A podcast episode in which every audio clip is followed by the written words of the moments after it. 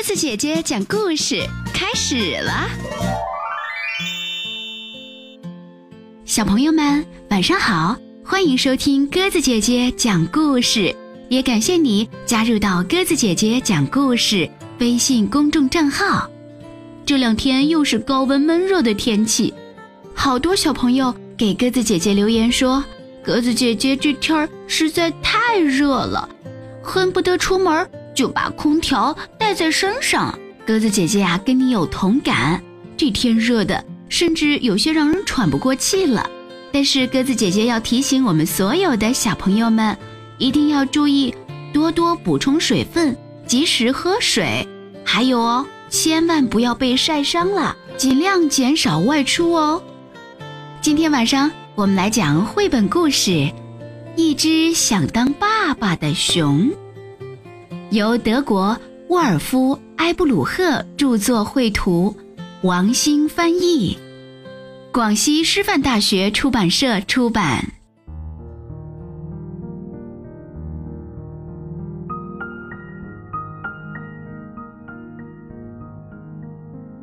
春风从大熊洞前吹过，还没长出新叶的小桦树，开心地摇着树干。勤快的鸟儿唱着歌，开始捉虫了。大熊睡了整整一个冬天，当他醒来的时候，肚子咕噜咕噜的叫个不停。好几个月没吃东西，他饿极了。大熊吃了很多很多东西，没过多久，他又变成了一只。胖乎乎的大熊。一天下午，太阳暖洋洋，大熊心里美滋滋的。他突然好想当爸爸，当一个高大又强壮的熊爸爸。可是，怎样才能当上熊爸爸呢？大熊想啊想啊。怎么也想不出来。第二天一大早，大熊鼓足勇气，使出全身力气，冲着森林大喊：“喂，谁知道我怎样才能有个宝宝？”一只兔子突然跳到大熊面前：“什么什么？”兔子很惊讶：“你真的不知道，宝宝是从萝卜地里长出来的呀？嗯，就在两个特别特别小的萝卜中间。宝宝的耳朵长长了，就会从土里伸出来，抓住耳朵一拉，宝宝就出来啦。当然，拉的时候一定要特别特别小心。”临走时，兔子又得意地说：“很神奇。”对吧？呃，宝宝真的会从地里伸出耳朵吗？大熊不太相信。不过，第二天一大早，他还是忍不住跑到萝卜地里。什么什么？宝宝是从两个小萝卜中间长出来的？喜鹊吃惊地说：“才不是呢！想要宝宝简单极了，呃，生个蛋，孵一孵就好了。”大熊觉得这个说法也有点奇怪，不过他还是决定找个合适的地方试一试。过了一会儿，大熊又去问蛙鱼，他狠狠地吸了口气，把脑袋深深埋进水里。鲑鱼，鲑鱼，我怎样才能有个宝宝？鲑鱼狡猾地笑了笑，说。嘿嘿，在窗台上撒点糖，等上一会儿，白鹳就会叼着宝宝飞来啦。大熊不知道什么是窗台，不过他知道白鹳在哪儿。